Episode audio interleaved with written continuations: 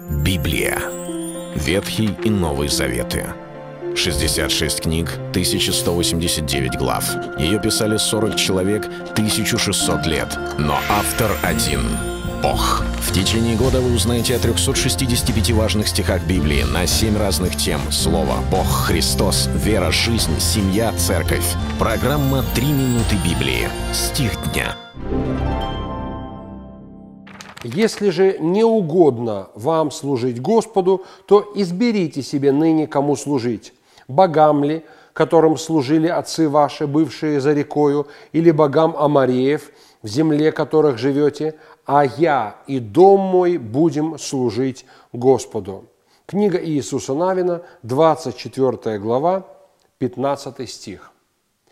Иисус Навин собирает народ и говорит им слово, слово от Господа и призыв к тому, чтобы они определились в своем будущем и в своем решении, кому посвятить жизнь.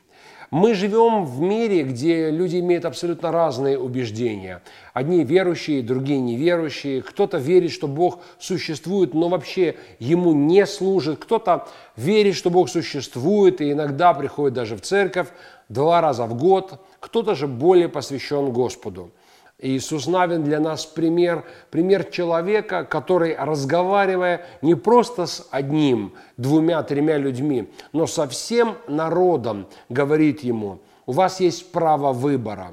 Вы все, не в смысле один кто-то, но все вы можете избрать для себя путь свой. Вы можете определиться, если не хотите служить Господу, служите кому хотите, верьте во что хотите. Но вот мой выбор, заявляет он публично. Я и дом мой будем служить Господу.